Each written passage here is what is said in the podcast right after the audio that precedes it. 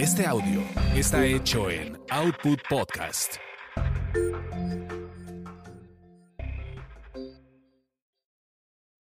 Lo que se quedó en el tintero. Lo que se quedó en el tintero.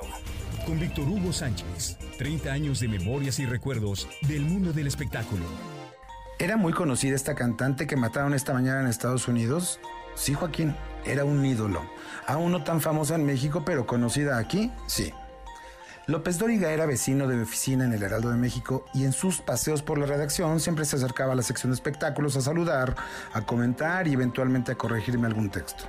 Esa vez solo me preguntó si Selena Quintanilla era conocida. Para las 2 de la tarde de aquel 31 de marzo de 1995, todos los noticieros daban la noticia del asesinato de la cantante. No porque fuera famosa en este país, sino por lo trágico y loco del crimen. Para publicar su nota, había que dar más elementos, contar la historia desde otra perspectiva.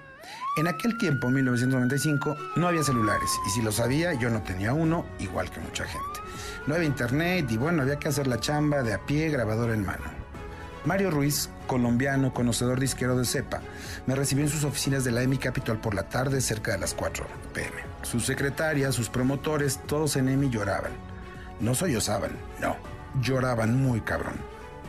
Incluso Ruiz se veía descompuesto, maltrecho. Selena era su descubrimiento, su artista. Años atrás me dijo, la había encontrado descubierto para la industria discográfica, primero con sus combias, con su Tex-Mex, con su onda grupera que comenzaba a abrir puertas en México y tenían planes más grandes para ella. Me mostró incluso los temas en inglés que ya habían grabado para hacer con ella el famoso y anhelado crossover al mercado de habla inglesa.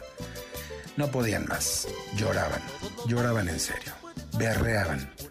Yo había conocido a Selena dos, tres años atrás cuando los promotores del grupo Bronco, que era el más grande vendedor de los gruperos, nos invitaron a los periodistas de la fuente discográfica a un concierto en Monterrey. El cartel estelar era Bronco, Grupo Más, otro que no me acuerdo, y Selena y los Dinos.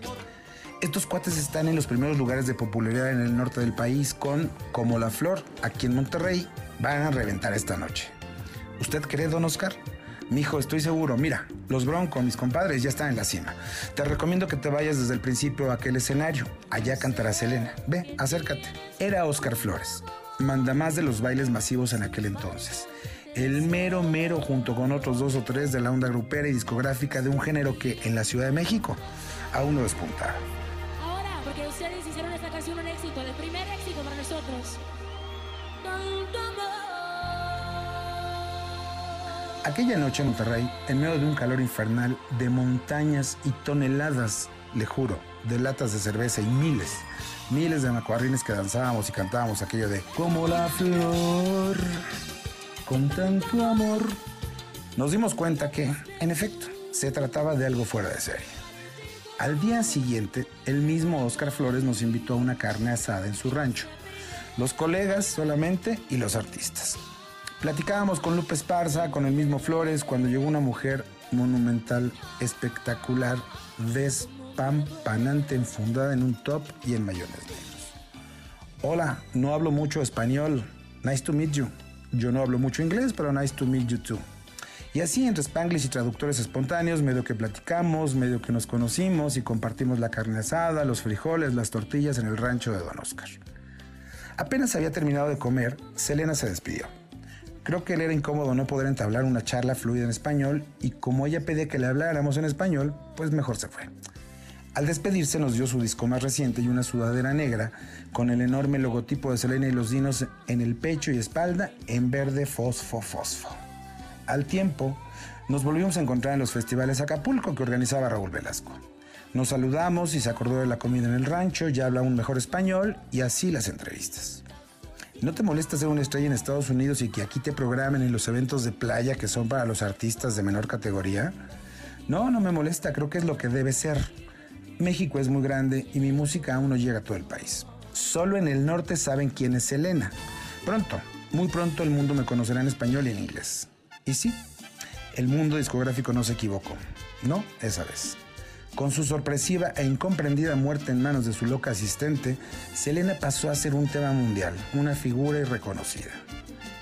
¿Le vas a dar toda la portada a su muerte? Sí, Joaquín, traigo una historia distinta a la que ningún otro medio va a contar. Ya estuve preguntando entre mis cuates y nadie la conocía, Víctor Hugo. Sí, al parecer en México aún no era la figura popular que es en Estados Unidos, pero créeme, es la portada de mañana y a toda plana. Hablé a Televisa y tampoco la van a dar espacios. Joaquín, créeme esta vez, ni Televisa sabe lo que tiene en su biblioteca. Ya también le pregunté a Luis de Llano si llevarían un especial de Selena para este sábado en el Canal 2 y me dijeron que no. Literal, lo grupero es naco. Y yo creo, todos nacos, porque a las dos semanas de la muerte, Televisa transmitió muy tarde el especial de Selena en Canal 2, un sábado en horario estelar. Esta semana se cumplen años de la muerte de esta cantante y aún la recuerdo aquella tarde en Monterrey entregándonos sus discos, su sudadera, con un candor, con una humildad que al tiempo, para mí, la hace una grande de la música popular y uno de mis gustos muy, muy culposos. Lo que se quedó en el tintero. Lo que se quedó en el tintero. Con Víctor Hugo Sánchez. 30 años de memorias y recuerdos del mundo del espectáculo.